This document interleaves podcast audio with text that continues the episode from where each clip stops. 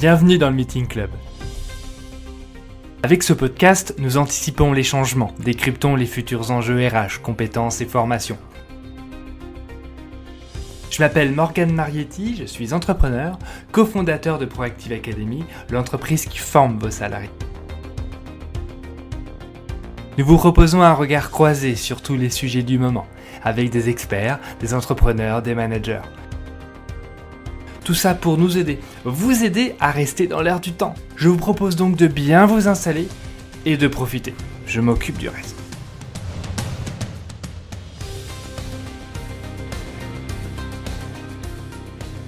Bonjour à tous et bienvenue dans ce nouvel épisode du Meeting Club.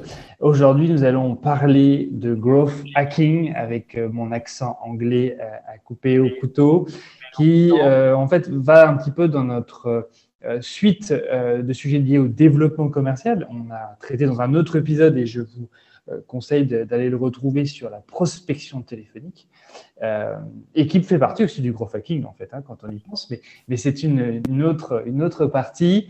Et aujourd'hui, euh, ben, on reçoit en fait euh, le basque euh, start-upper, le pirate béret, Camille Matisse de l'entreprise Conquistador. voilà. Bonjour Camille, ça va? Et bonjour. Oui, ça va très très bien. Forme à Biarritz. Voilà.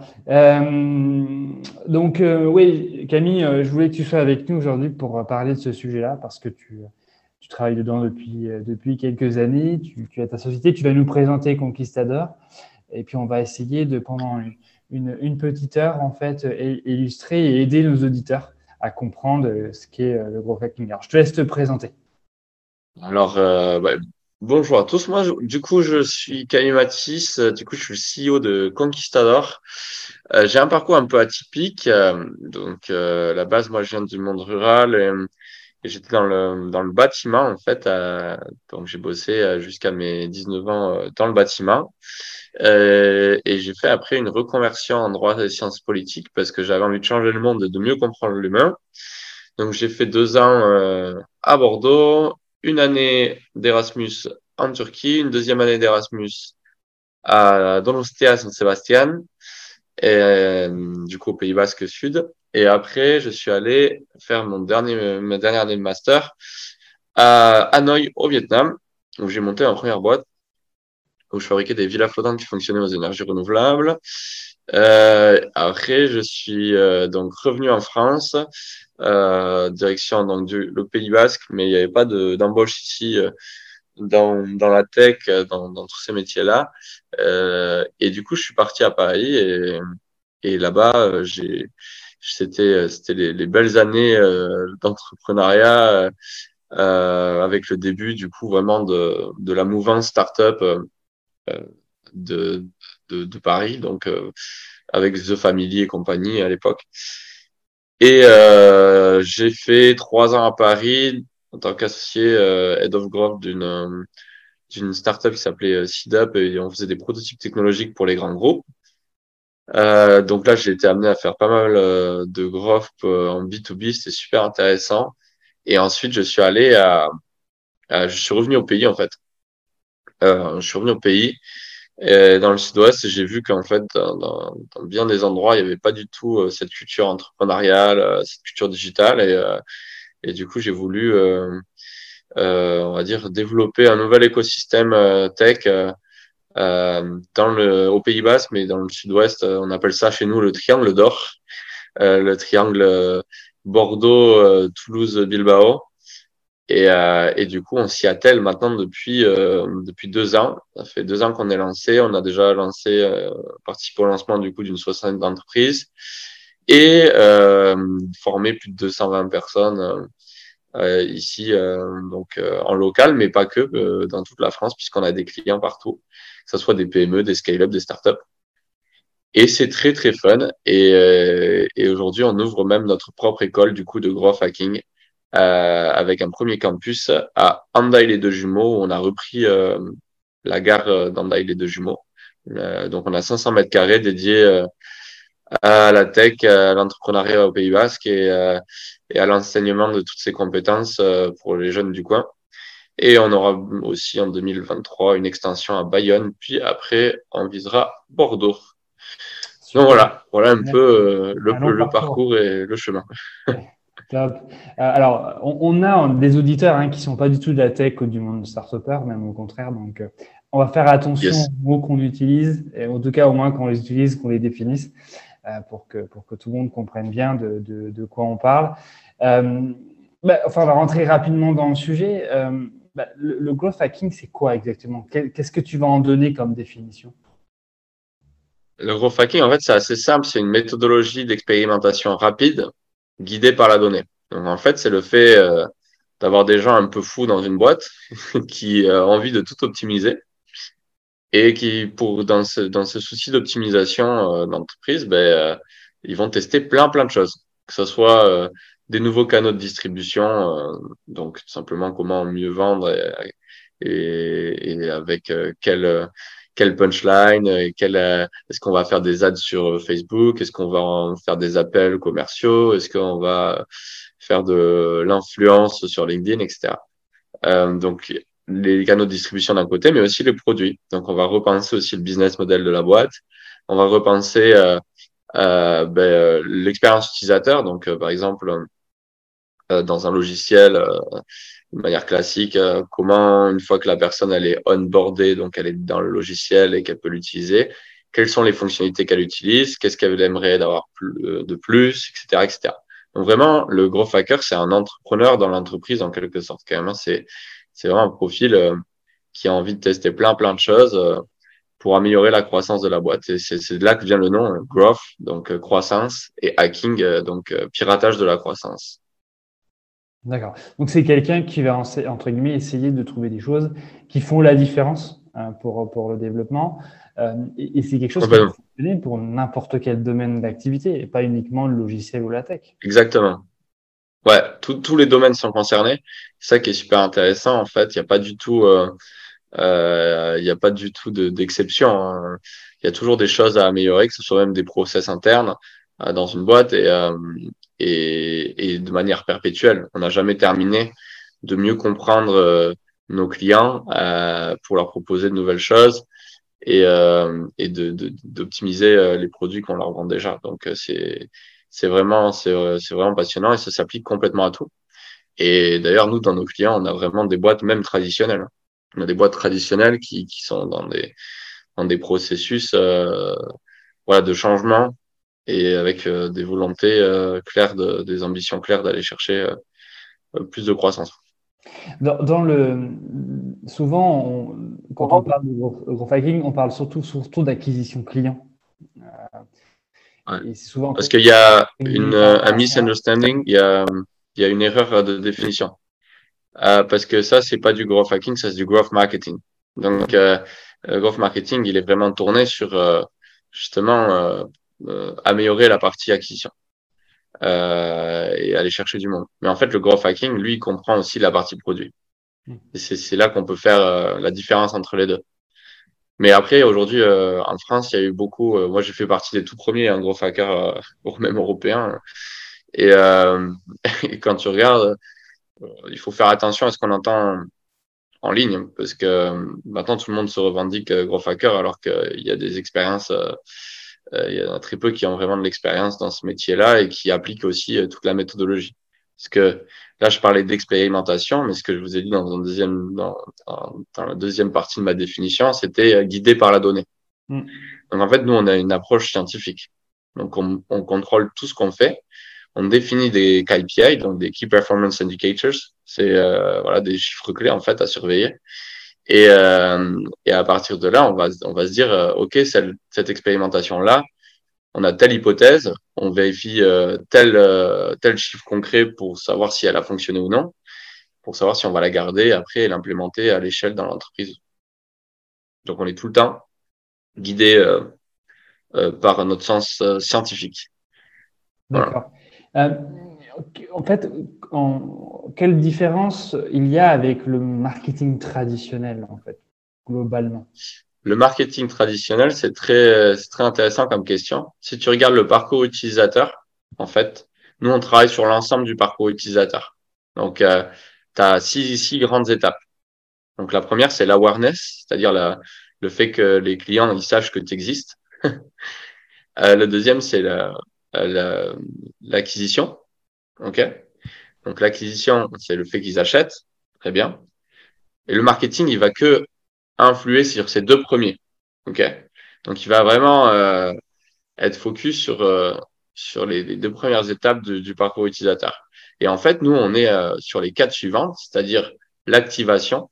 Donc l'activation, c'est quoi? C'est trouver en fait les bons mots, les vraiment le produit parfait face aux bonnes personnes. Donc euh, c'est avoir la bonne proposition de valeur en face des bonnes personnes et vraiment d'essayer d'améliorer ça de manière permanente. Ensuite, tu vas avoir euh, la rétention, le fait que les gens continuent à acheter chez toi, ok, dans le temps. Donc là aussi, on peut penser des business models SaaS, donc euh, des, business models avec des revenus récurrents pour améliorer cela. Ou simplement un produit qui soit extrêmement extrêmement haut niveau pour que les gens reviennent de même racheter. Donc par exemple dans les dans les magasins euh, haut de gamme. Euh, derrière, tu vas avoir donc après la rétention, tu vas avoir le revenu donc, c'est par exemple, tu as un freemium, tu as un logiciel qui est gratuit, mais tu vas trouver des moyens de rendre certaines fonctionnalités payantes pour que les gens y passent à l'action. Et enfin, tu vas avoir le référol, on l'appelle. Donc, c'est le bouche à oreille. Simplement, comment tu améliores le fait que les gens parlent de toi à leurs amis. Et nous, voilà, on n'est pas uniquement sur l'awareness et euh, l'acquisition, on est sur ces quatre autres euh, piliers. Et ça constitue en fait notre cri de guerre, puisque si tu, si tu mets tout à bout à bout, ça fait ah, ah un cri de pirate un peu. Très bien. Voilà. Euh, ok, c'est une vision euh, beaucoup plus claire. Donc ça veut dire qu'en fait, la, la définition du, du, gros hacker, en fait, c'est il va entre guillemets essayer d'optimiser ces six points globalement.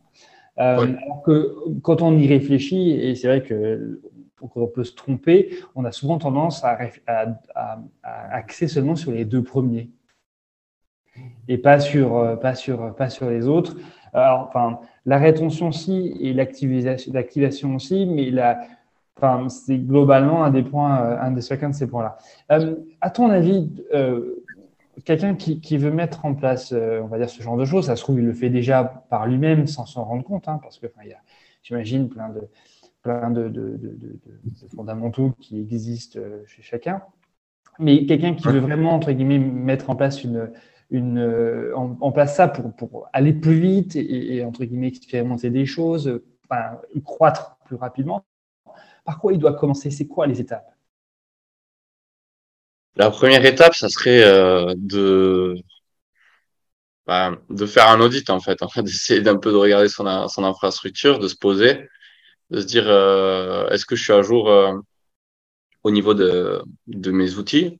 Est-ce que je suis à jour en termes de business model Est-ce que j'ai pas mieux à, à faire euh, Qu'est-ce qu'attendent vraiment mes utilisateurs? En fait, il faudrait être toujours user-centric, donc vraiment focus sur les utilisateurs. Et, Parce que c'est pas toujours du SaaS logiciel. Pardon?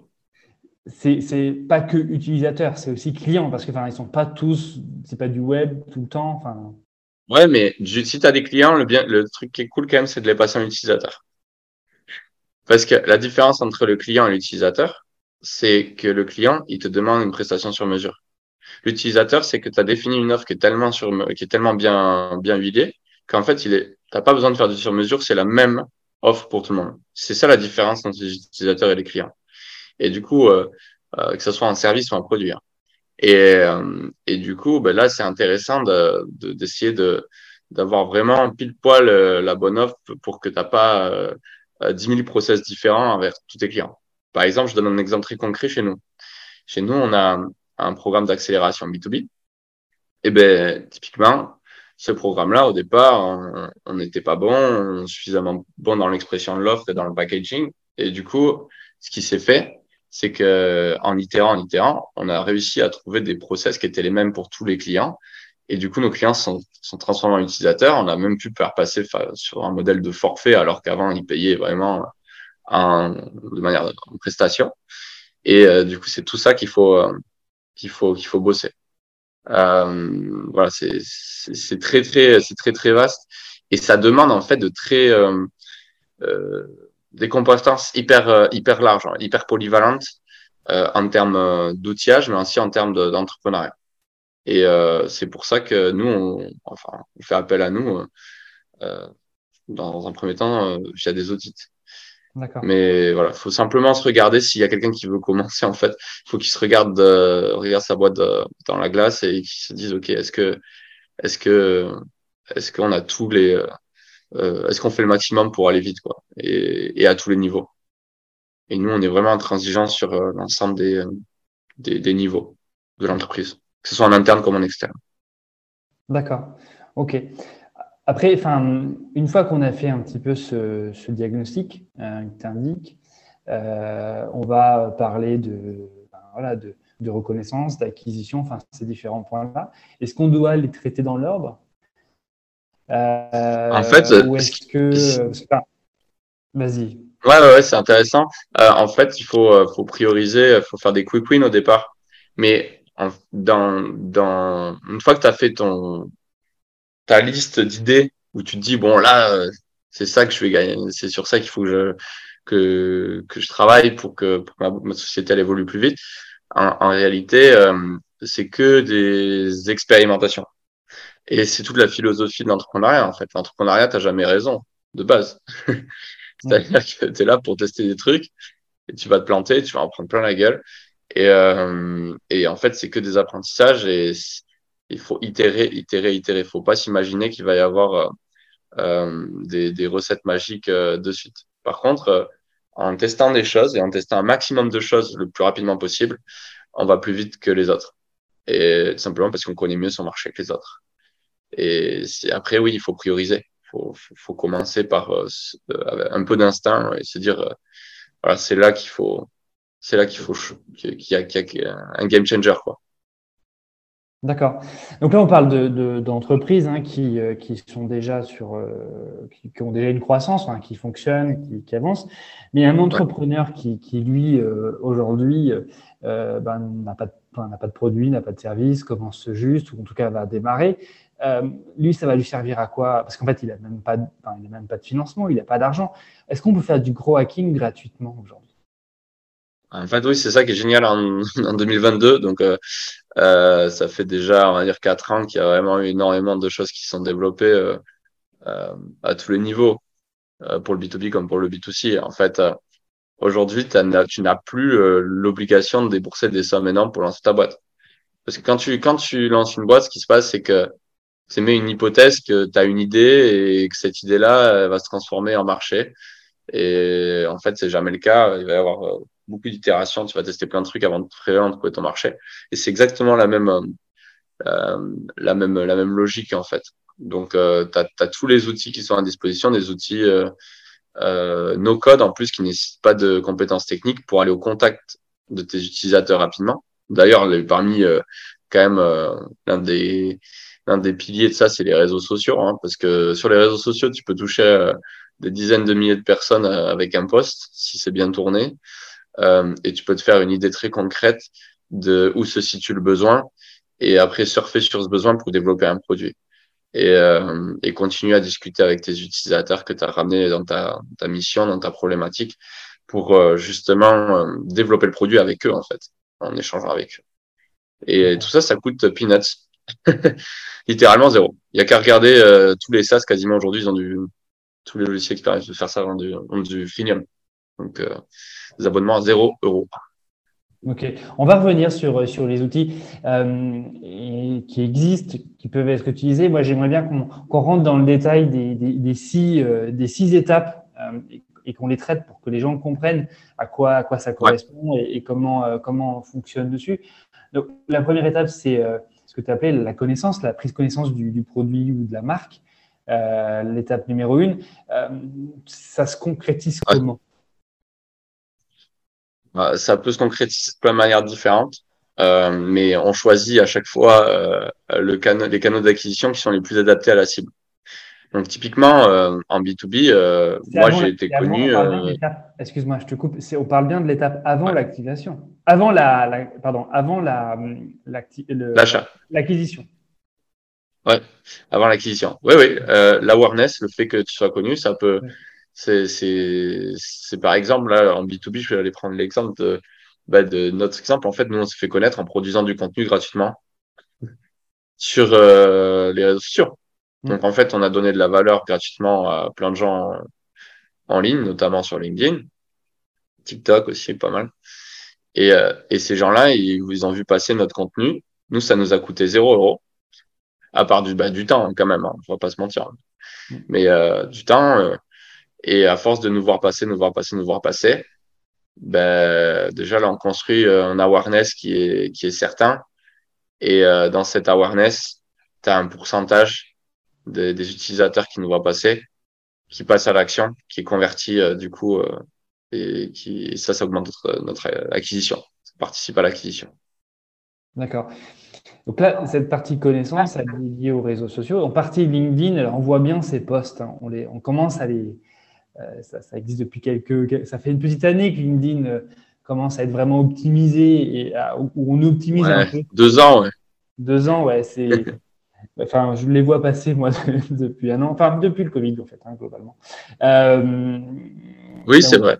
C'est ça. Enfin, il y en a quelques-uns qui, qui, qui, ont, qui, ont eu cette, ce, ce, ce style-là et qui aussi entre guillemets jouent beaucoup avec les je cherche les mots, mais euh, le mot que j'ai oublié, mais le fonctionnement en fait du réseau social. Je sais que par exemple, ce genre de choses ne pourrait pas fonctionner sur Facebook. C'est-à-dire. Euh, en fait, il y a, y a des contenus adaptés à tous les réseaux sociaux. Mm. Mais euh, tu fais par exemple, tu peux faire ça sur, euh, sur TikTok. Sur TikTok, euh, nous, on a fait 45 000 abonnés en trois mois. Et, et, et, tout simplement, si tu si tu t'adresses à une cible, enfin, si tu as un contenu qui est bien construit et, et qui est clair euh, pour une certaine cible, les gens vont s'abonner, ils vont continuer à suivre ton réseau. Et sur TikTok, tu peux publier euh, n'importe quelle euh, offre payante derrière et les gens vont acheter. Typiquement, une formation TikTok. Si tu as 200 000 abonnés sur TikTok, tu, tu vends une formation TikTok, les gens vont l'acheter. En premières entreprises. D'accord. Et euh...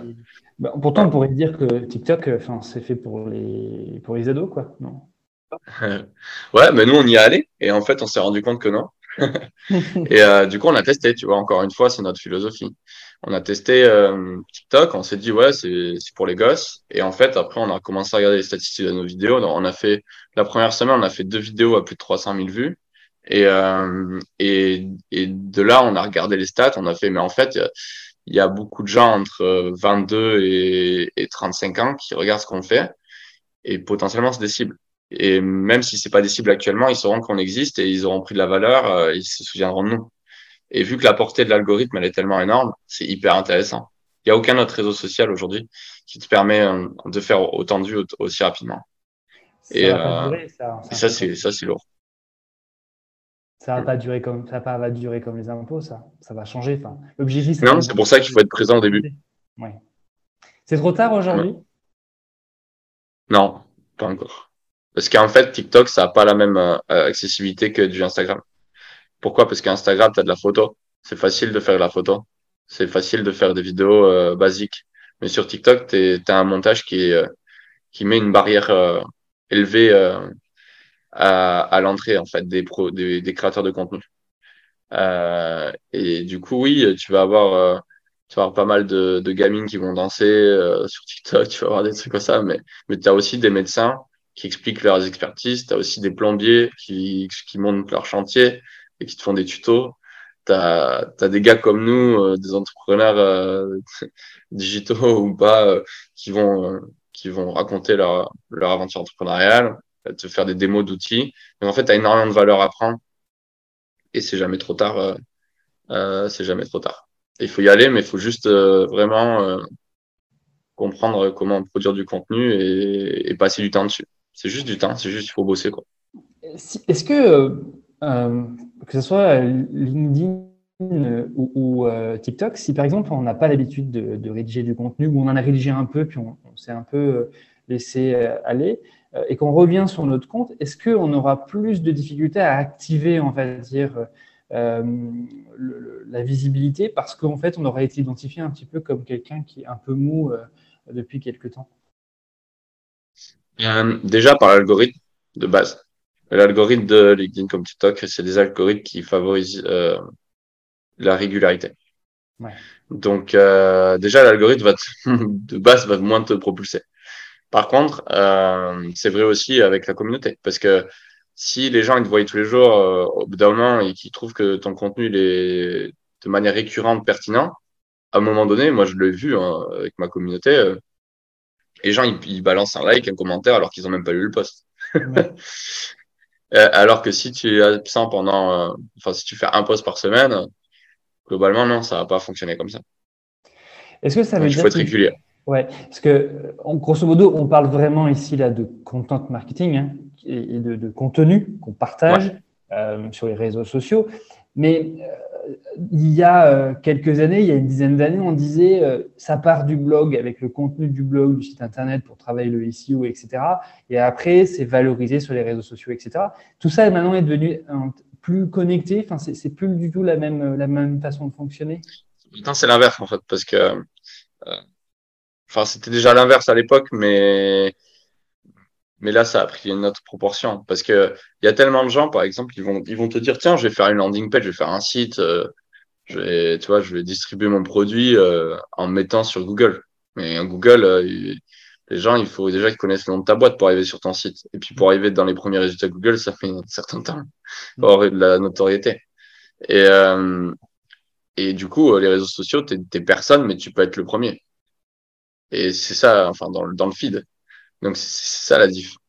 Et, euh, et Google, il va pas te pousser du contenu tous les jours. Tandis que si tu es sur les réseaux sociaux euh, euh, tous les jours, bah, tu vas voir le contenu de la personne qui produit tous les jours.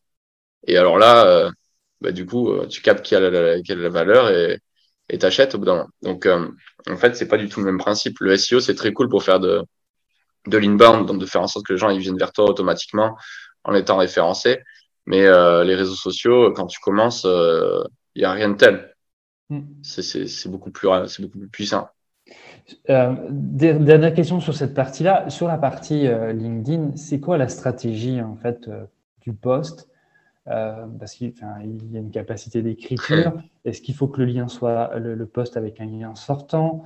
Il y en a qui disent qu'il faut mettre le lien en premier commentaire. Enfin, c'est quoi en fait les, les, les règles? Il y a beaucoup de choses. Euh, il y, a il, y a des, il y a un aspect technique et un aspect émotionnel. Donc en fait, la première chose, c'est l'algorithme, encore une fois. C'est-à-dire il faut bien comprendre comment fonctionne l'algorithme. Par exemple, si tu mets des liens externes, ben, l'algorithme, il n'aime pas.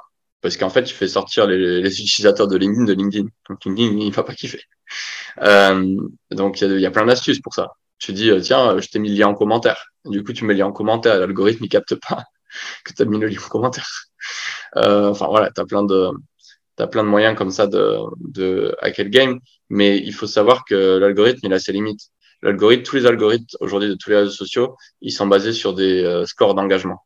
Donc en fait, ce qui se passe, c'est que plus il y a de gens euh, de, du réseau social qui vont interagir avec ton euh, avec ton ta publication, avec ton contenu, plus tu vas gagner en puissance parce que euh, LinkedIn, ce qu'il a envie, c'est qu'il y ait des gens qui reviennent sur le réseau social parce qu'il y a du contenu de qualité qui est produit. Et donc, il considère que ton contenu est de qualité.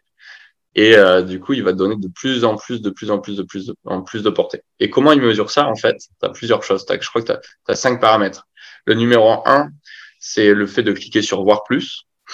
Oui. Donc, euh, juste sur le voir plus, parce que tu vois pas l'ensemble du poste. Hein. Le 2, c'est cliquer sur les contenus, donc euh, vidéo, euh, euh, ben, images et compagnie. Donc, quand tu cliques dessus euh, pour voir l'image en grand, ben là, ça te donne aussi des points, en tout cas aux créateurs de contenu. Après, tu vas avoir le like. Donc là, tu as différents likes et ils n'ont pas tous les mêmes, euh, euh les mêmes points. Euh, donc, celui qui vaut le plus de points sur LinkedIn, c'est celui où tu soutiens les gens. Euh, voilà. Après, tu vas avoir les commentaires. Ça, c'est, c'est vraiment ce qui compte le, le plus.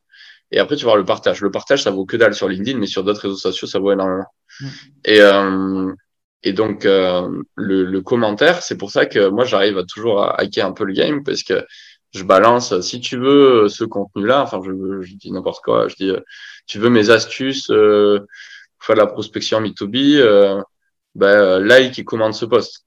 Du coup, en fait, les gens, ils n'avaient pas, pas forcément prévu de liker et commenter. Et du coup, il like, il commente. Ça fait croire à l'algorithme que mon contenu, il est extraordinaire. Et du coup, à la place de faire 10 000 vues, bah, tu en fais 150 000. Quoi. D'accord. Il y, a, t'en es un, mais il y a des spécialistes de l'accroche un peu provocante sur LinkedIn pour euh, pousser les gens, euh, voilà, ouais. à, aller sur. Ouais, moi, je, parce que le dernier niveau, donc ça, c'était pour l'algorithme, mais justement, c'est la deuxième partie. C'est en fait, c'est l'humain derrière.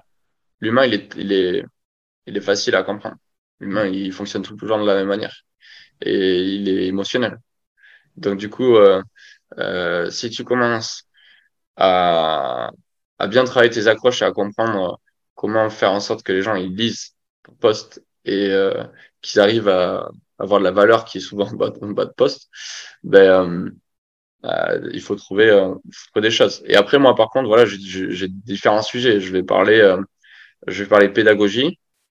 Donc pédagogie je vais expliquer mon expertise de manière simple, sobre, tranquille.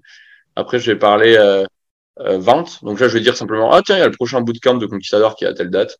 Vas-y, viens. Voilà. Euh, et le dernier, euh, c'est là que tu as toujours les meilleurs résultats, c'est les valeurs.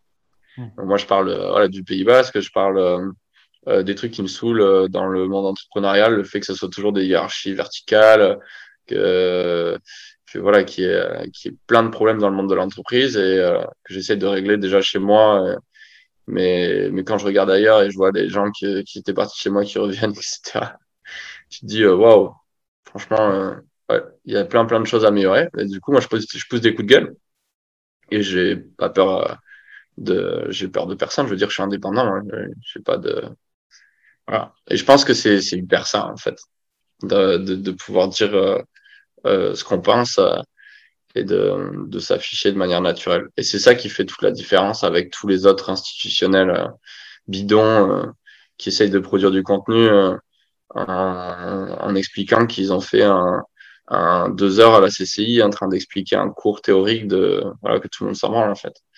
Et, et il faut vraiment, il faut, il faut vraiment voilà. mais oui, non, mais j'ai rien contre, j'ai rien contre personne, hein. J'ai rien contre la CCI. Et ça, c'est un autre point aussi. C'est super intéressant. Parce que tu peux très bien te faire hameçonner euh, ou quoi. Les gens, ils vont me dire, ah là, je suis pas d'accord avec toi. Mais tant mieux, en fait. Déjà, ils t'aident à grossir dans l'algorithme parce qu'ils commentent. Et, et, de plus, euh, ça ouvre un débat qui est souvent très constructif. Et euh, et t'as as moyen, euh, après, en regardant les gens qui sont les plus engagés de ta communauté, de savoir de manière extrêmement précise qui c'est qui est prêt à acheter. Et tu fais du lead scoring et euh, tu, peux, tu, tu, peux développer une croissance extraordinaire euh, juste en qualifiant les gens qui sont intéressés par ton contenu et intéressés par ton expertise, mais qui sont aussi alignés avec tes valeurs. Nous, on voit bien chez Conquistador, il y a, on a des concurrents, ok, mais les gens, ils viennent chez nous parce qu'ils sont alignés avec nos valeurs. Et ça, c'est ça, c'est aussi intéressant. Super. Euh, on va passer au, au, deuxième thématique parce que sinon, on, va, on, on pourrait dire plein de choses et c'est des sujets super intéressants. Donc, le numéro un, se faire connaître. Quand on débute ou quand on n'a pas de moyens, les réseaux sociaux, ça fonctionne très bien. TikTok, LinkedIn, mais il y en a plein d'autres. Et vous pouvez aussi vous faire connaître avec des moyens un peu plus payants. Hein, euh, on est d'accord. Euh, sur des SEO, sur de l'écriture, sur des content marketing dans le temps. Et vous avez aussi le, sponsoring hein, euh, et la traditionnelle. Même les journaux, tu vois, il y a plein de trucs. Exactement. Euh, ou sponsoriser un podcast, par exemple, c'est aussi un, un des possibilités euh, qu'on a mis en place chez nous, de notre côté aussi, euh, sur d'autres podcasts. Euh, ensuite, il y a la partie acquisition. Euh, donc là, c'est vraiment moi la partie que j'aime bien. c'est d'acquérir du de, acquérir, acquérir, on va dire, des leads, hein, des, des, gens qui, qui, vont être intéressés. Donc là, il y, a aussi. Alors la partie, la partie acquisition, c'est vraiment ils achètent. Hein. Ils, achètent. Vas-y, explique-nous. Donc, euh, ben, en fait, là, justement, dans l'awareness, ça participe à la création euh, de lead et à la qualification de lead. Parce que les gens, ils connaissent ce que tu fais, ils connaissent ton produit, ils connaissent ta boîte, ils connaissent tes valeurs, etc. Euh, et en fait, euh, après, il faut les faire passer à l'action. D'accord. Et il y a plein, dans le numéro 1, donc on pourrait considérer aussi le fait de récupérer de l'adresse mail, euh, avec des outils comme euh, Ouais. Bah, bah, là, par exemple, tu, tu, peux, tu, peux, tu peux faire plein de trucs. Tu peux... Euh, mais ça, c'est, ça, c'est, oui, c'est, c'est euh, cette partie de faire connaître l'offre. Tu peux faire de la prospection B2B, oui, comme tu dis. C'est, tu vas, tu vas sur un bon size navigator, Donc, c'est la version premium de LinkedIn. Donc, tu as toute la base de données des gens qui sont dessus. Tu cherches tes prospects avec des filtres. Qu'est-ce que tu fais une fois que tu les as? Tu les scrapes. Donc, tu prends toute la donnée de LinkedIn avec un, un outil comme par exemple Phantom Buster. De Phantom Buster, tu euh, mets tout ça dans un bon drop contact. Big up à Denis, j'ai bouffé avec hier soir. Euh, et, euh, et, après, une fois que tu as, mis dans drop contact, ben, tu te retrouves avec tous les mails, le numéro de, de Sirette, euh, euh, le, le, chiffre d'affaires qu'ils ont fait la dernière, leur numéro de téléphone, leur nom, prénom et compagnie. Et euh, tu n'as plus qu'à faire ce que tu veux de ce fichier Excel et lancer des campagnes courrier, mail, LinkedIn, ce que tu veux. SMS. Et ça fait partie, donc, donc on considère que toute cette partie-là, ça fait partie du numéro 1. Donc. 1 et 2 sont très très reliés. Ouais. ouais. Ouais. Mais oui, moi je le considère comme ça. Ok. Donc sur le 2, donc cette partie acquisition, c'est donc faire signer le client, euh, en tout cas lui donner envie. Ouais, c'est l'acte d'achat. L'acte d'achat, ouais. Et je sais pas si tu as une petite, euh, des, des, exemples Ouais, bah, tu as plein de moyens en fait de faire passer les gens à l'action. Est-ce que tu vas est-ce que tu vas prendre du temps avec eux? Euh... Enfin, tu vois, c'est cool. Tu as plein de gens qui connaissent ton produit, qui connaissent ta boîte, mais en fait, euh, tu as plein de boîtes qui sont dans cette situation-là et qui closent pas. Il y en a plein. Euh, donc tu les vois passer, ils font, voilà, ils, ils sont visibles, mais en fait, euh, il n'y a pas d'achat. Et en fait, ça, ça peut être, euh, ça peut venir du processus commercial. Il suffit que la personne, elle a pas, elle soit pas avenante, hein, ça arrive, hein, mm. vraiment. Euh, ou simplement qu'elle ait pas le bon process, qu'elle commence à envoyer direct un lien Calendly, imaginons dans, dans, LinkedIn, parce que le gars, il a commencé à répondre. Il dit, oh, tiens, vas-y, prends rendez-vous avec moi. Euh, ouais, mec, mais je t'ai pas encore parlé, je sais pas ce que, tu vois, on n'a pas échangé. Et du coup, c'est des questions de process. Donc, euh, euh, un exemple chez nous, on s'est rendu compte qu'envoyer des liens externes sur de la prospection en mail ou LinkedIn, bah, c'était pas du tout une bonne pratique parce que c'est hyper agressif et du coup, ils passent pas à l'action. Et du coup, bah, qu'est-ce qu'on passe? On fait tout à la main. C'est-à-dire qu'on a peut-être la, lead génération qui est automatisée, mais par contre, on fait tout à la main derrière. Et un exemple à la coin, hier, j'ai passé euh, trois heures et demie rien qu'à répondre à mes messages LinkedIn. Euh, parce que euh, il fallait répondre à tout le monde de manière personnalisée, adapter les réponses euh, par rapport au business qu'ils avaient. Euh, et voilà, et tout ça, ça prend du temps.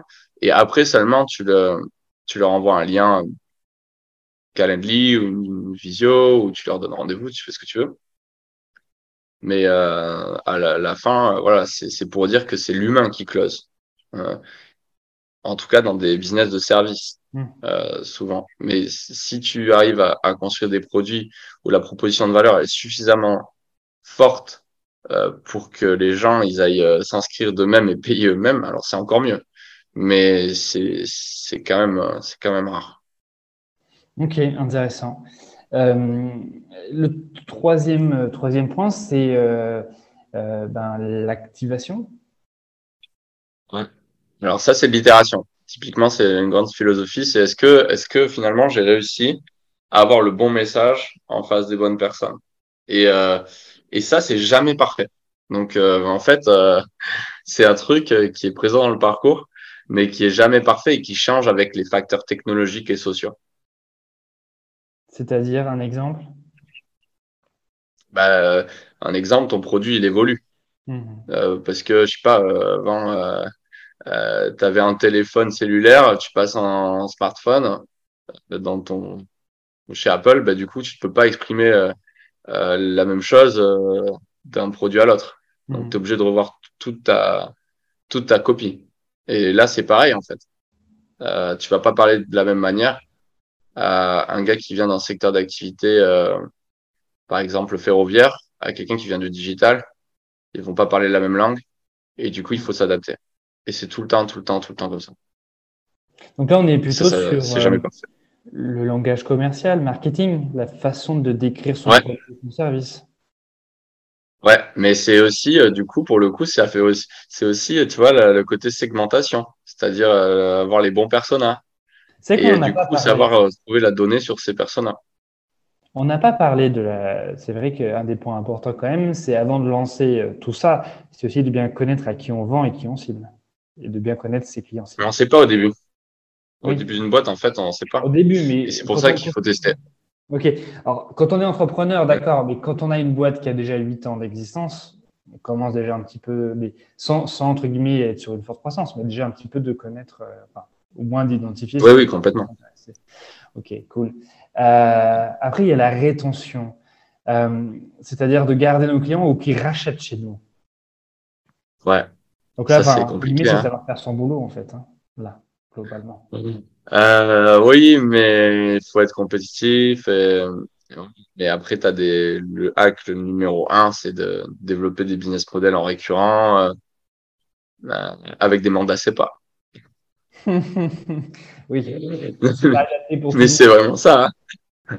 Donc là, et, et tu, c'est, en effet, ça vient de là. Le fait qu'ils re-signent de manière automatique, ils se posent pas la question. Hmm. C'est le fait que le produit soit très bien construit et que et qu'ils aient, une fois qu'ils aient acheté, ils aient, ils aient rencontré ce, dont, ce qu'ils espéraient. Ça, c'est le numéro un. Mais après, tu as des manières euh, voilà, plus ou moins sympathiques pour euh, améliorer euh, le fait que tu reçois les, les, sous de manière certaine. Oui, oui, d'accord. Après, bon, c'est pas adapté à tous les modèles, parce que quand on vend de la formation, par exemple, bah, automatiquement, ok, on a automatiquement de la rétention, mais on n'a pas un paiement automatisé. Quoi. Ouais, mais regarde, moi si, par exemple, moi j'ai changé, je faisais juste des one-shots de formation et après les gens revenaient parce qu'ils étaient quali. Jusqu'au moment où je me suis dit, mais attends, en fait, ils reviennent tous. Je vais leur faire un forfait mensuel à 1000 euros ou 2000 euros ou 4000 euros en fonction de la taille de la boîte, on s'en fout. Et, euh, et, je, et au départ, je les faisais payer avec de la simple facture. Je leur envoyais ils me faisaient la facture. Et maintenant, j'ai fait, euh, ouais, ok, bon, en fait, euh, ben Stripe, vas-y, je les fais payer de manière automatique par carte. Voilà. Comme ça, je suis sûr d'avoir les sous au moment T, instant T. Ah. Ça, c'est ton forfait formation ou ton forfait conseil? Euh, bah, les, deux, en fait. Nous, on forme dans la, dans la durée et on essaie d'améliorer les boîtes dans la durée. Donc, euh, donc ouais, on fait, euh, on fait pour les conseils comme pour la formation. Ok, cool. Donc la partie rétention, ce que nous on appelle, hein, c'est le renouvellement, hein, globalement, c'est euh, mmh. par exemple Proactive Academy, hein, 50, 50, 60% de renouvellement annuel. Euh, c'est des, des, sujets. Euh, voilà. Et puis après, il faut, faut, aussi bien sûr que le produit ou le service soit de qualité, parce que sinon, ça ne fonctionne ben, pas. C'est ce qui fait la force même des plus gros aujourd'hui, euh, des plus anciens. Les premiers qui ont inventé ça, c'était les assurances et les banques. Hein. Ouais. donc, ils sont pas aussi gros pour rien. Hmm. Ce qui te prélève euh, tous les ans des sous, hmm. tous les mois. Complètement. Sans que tu t'en rends compte, parce qu'ils gèrent tes comptes. C'est ça. Ensuite, il y a la partie revenu. Bah, je vous donne un exemple. Enfin, je vous donne deux exemples. Le premier, c'est voilà, c'est celui que je disais tout à l'heure. C'était le, le, côté premium. Donc, euh, donc, par exemple, LinkedIn, tout le monde peut utiliser LinkedIn, mais si tu veux des fonctionnalités en plus, un peu plus développées, bah, tu peux payer. Et là, euh, voilà, il faut trouver des hacks pour pousser les gens à payer. Typiquement, pour les marketeurs comme moi, le hack, c'était de donner accès à la base de données de LinkedIn pour que les gens puissent euh, finalement mieux prospecter. Et donc ça, ils font payer. Ils font payer 70 euros par mois, mm. hors taxe. Euh, un autre hack, euh, donc ça, c'est ce qu'on appelle l'upsale. Euh, voilà, c'est faire payer un, un, produit qui était pas à la base payant. ou faire payer plus cher quelque chose qui était déjà payant. Et après, tu vas avoir le cross-sale, par exemple. Donc ça, c'est typiquement, tu es sur Amazon ou n'importe quel marketplace aujourd'hui. Euh, tu te balades, tu achètes un produit et genre une fois que tu as fait ton panier, tu as plein d'autres produits qui apparaissent et qui t'incitent à acheter aussi là puisqu'ils sont en relation directe avec le premier. Et euh, ça, ça s'appelle du cross-sale. Donc en fait, c'est des techniques pareilles de growth, de growth hacking qui permettent d'optimiser en fait le panier moyen dans le dans le, le, le, la vente en ligne, par exemple. Exactement. Ou c'est quand euh, la boulangère, après avoir vendu la baguette, vous propose euh, en fait euh, la chocolatine pour les gens du Sud-Ouest. Exactement. le chocolat pour les gens du Nord, ou le petit pain pour les Alsaciens, en fait, au moment où elle était sur de l'upsell. ok. Euh, et t'as même, as même du Tesla. Euh, si vous allez acheter une Tesla ou n'importe des trucs comme ça, moi j'aime bien aller observer ce qui se fait des fois voilà, dans la Silicon Valley ou dans d'autres trucs un peu la City. Ça dépend sur la secteur d'activité. Il y, a des, il y a des endroits où ils sont un peu plus avancés que d'autres. Mais euh, tu vas tu vas acheter une Tesla, genre ça va être c'est c'est trop c'est trop l'expérience utilisateur. Hein. se font miroiter. tu veux quelle couleur de peinture Tu veux quelle puissance dans ton ordi Tu veux machin. C'est et à la fin, tu termines en fait euh, en cliquant les boutons qui t'ont fait cliquer, tu as plus 40 000 balles de plus et tu payes quand même. C'est exactement. Et, c'est comme euh, quand tu réserves un vol. Hein. au début, tu n'as que le siège et, tu te retrouves avec le bagage euh, en soute et, le fast premium. Pour monter devant tout le monde que aucun des des responsables d'escale le respectent et t'as payé pour rien. Sûr. Et tu montes après les autres. Bon, ça, c'est un, juste une expérience cet été pour moi. Euh, voilà. Euh, ça, c'est la partie revenu. Donc, euh, le traitement, en fait, le monter en gamme, en fait, hein, grosso modo, de panier moyen, soit que vous soyez sur du freemium, hein, soit sur, sur des produits complémentaires à ce que vous avez proposé basiquement qui a été acheté par le, par le client. Euh, et dernier point, c'est la recommandation. Euh, ça, c'est un point très important et euh, d'autant que ça favorise soit le bouche à oreille, mais aussi la transformation pour un premier client. Oui, euh, complètement. Parce que en fait, oui, c'est, on va dire l'un de ce qu'on appelle de l'attraction organique. Hein. À partir du moment où ton produit il est acheté, il est recommandé par tout le monde parce qu'il est ultra quali, ben en fait euh, t'as plus rien à faire en termes de marketing ça va ça va grossir tout seul. Et euh, c'est la rétention est corrélée directement au référent hein. mais clairement généralement euh, c'est la qualité du produit. C'est deux KPI qui sont qui sont qui sont vraiment euh, si tu les surveilles qui sont reliés directement à la qualité de ton produit et euh, parce que dans l'acquisition, l'awareness, tout ça, tu peux bullshiter, c'est du marketing de communication, tu vois. Mm. Mais le produit, ça ment pas. Hein. Le produit, ça ment pas. Si t'as un mauvais produit, t'es mort. Hein. Mm. Et euh, et là, tu le vois. Et le, le référol, par exemple, chez nous, on a choisi que c'était euh, notre KPI qu'on surveillait, c'était le nombre d'apprenants parce qu'on avait une référol loop, voilà, une traction organique euh, euh sur ça. Et, euh, et ouais, et t'as plein d'astuces pour le faire. La plus connue, c'est celle de Hotmail.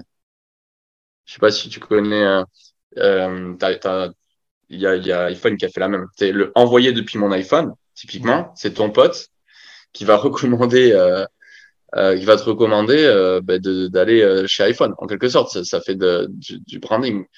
Et pareil sur Hotmail, directement au départ de Hotmail, donc quand ils étaient vraiment leaders du marché, hein, parce qu'ils ont été leaders du marché pendant un bon moment ce qui s'est passé, c'est qu'à la fin des mails, tu avais un bouton, quand toi, tu n'avais pas Hotmail, et tu avais un bouton, c'est créer votre adresse euh, euh, Hotmail.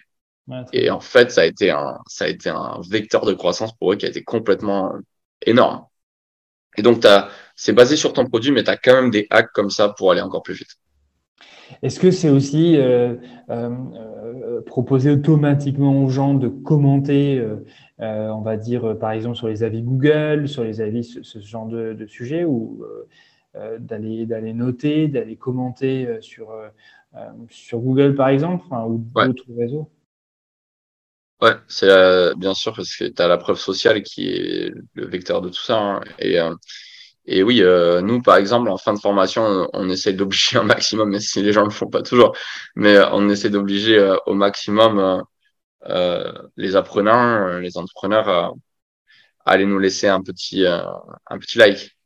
Et, et ça, ça va forcément ramener du monde. Parce que même des fois, c'est con, mais nous, ça nous est déjà arrivé qu'il y ait quelqu'un qui vient nous voir et qui nous dise j'ai vu en fait une, une boîte que je connaissais d'avant, un pote à moi qui avait votre logo sur le, le site, vous avez bossé avec lui. Euh, donc du coup, ça m'a donné envie d'aller vers vous. J'ai vu son commentaire sur Google euh, Avis et ben se quoi. Donc euh, ouais, il faut mettre en place des, des process encore une fois. C'est comme euh, l'astuce de iPhone ou l'astuce de Hotmail. tout ça, c'est des choses qu'il faut penser et qu'il faut implémenter dans une société.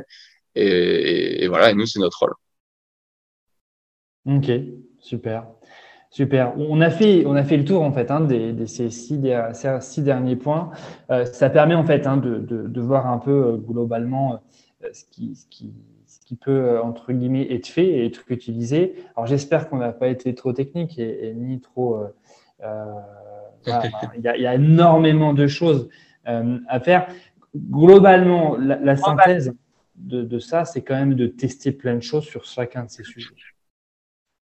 Ouais, c'est ça. Et de ne pas le faire à tâtons. Il y a trop d'entreprises qui sont euh, au petit bonheur la chance, euh, qui vont dans, dans, la direction du vent, quoi. Et ça, c'est vraiment un, gros problématique, une grosse problématique. Et du coup, sur chacune de ces expérimentations, peu importe les étapes sur lesquelles on passe, il faut toujours définir une hypothèse, euh, pourquoi on le fait et, qu'est-ce qu'on va surveiller pour se dire que ça a fonctionné.